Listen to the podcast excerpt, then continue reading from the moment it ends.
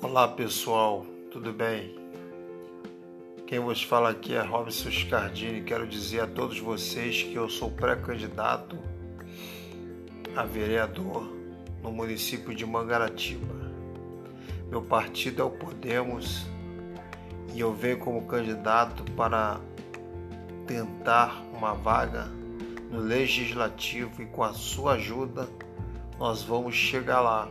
Nós vamos chegar porque conto com teu apoio, conto com seu voto. Meu propósito é lutar pelos menos favorecidos. Meu propósito é lutar em favor da família tradicional.